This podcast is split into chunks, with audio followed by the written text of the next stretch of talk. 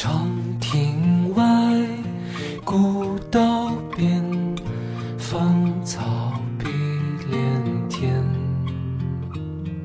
我的大学时光是在华南地区一个二线城市中度过的。大二那年，河北枣强县的父亲突然病重，被二叔连夜开着小货车送进了石家庄的医院。医生说，人送来的时候血糖已经高出正常值二十多倍。父亲一辈子在农村种地，脾气倔强得很。虽然几年前就查出了糖尿病，但总是摆摆手，说自己又不疼又不痒，吃个哪门子药？他嘴不忌口，酒却喝得贼臭，干起活来还玩命，久而久之啊，病也自然越发严重。这一次在医院住了半个月，才勉强保住了性命。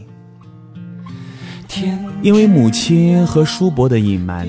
父亲出院后，我才知道了这件事。那时学校的新校区刚刚竣工不久，我们提着被褥、脸盆之类的家当，从繁华的市区中心搬到了南部一个偏僻的经济开发区。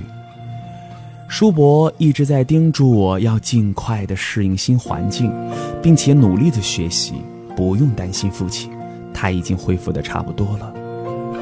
我并不信他们说的话。心里总忍不住闪现出生死的念头，但我能够做的其实并不多，只有期盼这个学期早点结束，然后买一张最早的火车票，回家亲眼看到一个完完整整的父亲。新校区的荒凉，在某种程度上，甚至加重了我的心病。校门之外是空空荡荡。南边是一片菜地，北边是一条臭水河，东西两侧零星点缀着两排新建的小石房，彼此隔着一片空荡的校园，相互遥望。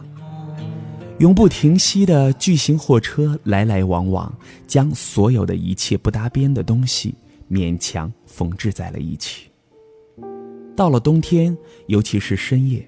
这里要比市区冷上至少一件毛衣的温度，有时候晚上心情烦躁难耐，我就裹上厚衣服，一个人走出来，坐在空地上，点上一支烟，郊区的星星特别亮，一颗一颗的，彼此分明，都能数得过来。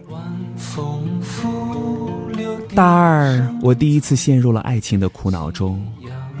我们两个人是在话剧社里相互认识的。他总是喜欢穿一件白色的 T 恤衫，搭着瘦长的牛仔裤。当然了，我们也只有在排练中才敢轻轻地去看他一眼，放内心心中的野马出来透一口气。当时我们排演的是一部法国戏剧，在剧中我们饰演着两个被监禁的游击队员。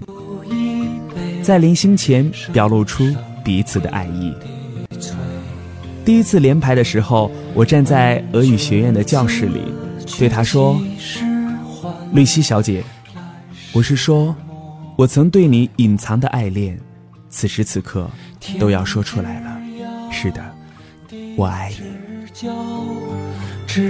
伴随着声音浓重的戏剧腔，我的眼泪都要掉出来了。除了每周的排练，我们还可以在公共关系导论课上遇到彼此。我经常会情不自禁地寻找他，然后坐在身后。阶梯教室就像是一条缓行的河堤，我在上游，像河岸上一棵直立的树。他梳的马尾就像是一朵绽放在遥远的不知名的，我想要闻到气息的花。天之涯，地之角，知交半零落。问君此去几时还？